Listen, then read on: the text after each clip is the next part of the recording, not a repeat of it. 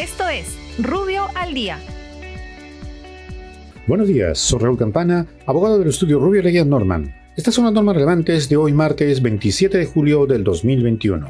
Congreso. El gobierno promulga la Ley de Prevención y Control de la Contaminación Lumínica que establece el marco regulatorio aplicable a la iluminación proveniente de actividades deportivas, industriales, productivas, servicios, elementos de publicidad exterior, así como el alumbrado de vías públicas. La presente ley tiene por finalidad la mejora de la calidad humana y fauna silvestre, promoción de la eficiencia energética, la seguridad vial y la prevención del paisaje. En tal sentido, establece que la vigencia de la autorización de los elementos de publicidad exterior será de tres años y regula las condiciones de su instalación.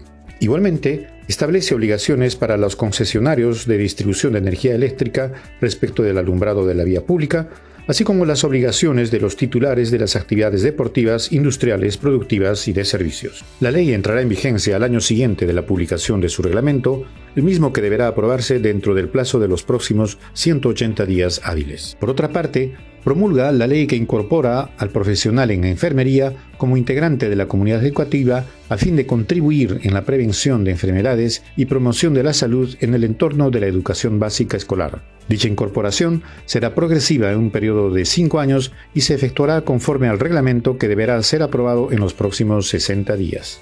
Vivienda, construcción y saneamiento. El Ministerio de Vivienda y Construcción aprueba la norma nacional para la determinación de los valores arancelarios y otras intervenciones a nivel nacional.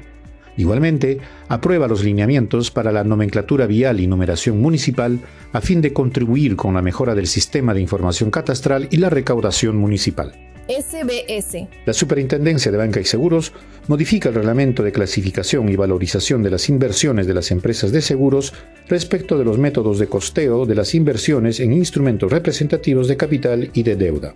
SUNAS, la Superintendencia Nacional de Servicios de Saneamiento, aprueba el Reglamento General de Tarifas de los Servicios de Saneamiento, el mismo que establece disposiciones para la regulación tarifaria, los procedimientos de aprobación de tarifas y precios, reajustes de inflación, gestión del programa de inversiones, fondos y reservas, así como el régimen de transición entre periodos regulatorios. Muchas gracias, nos encontramos mañana. Para más información ingresa a rubio.pe. Rubio, moving forward.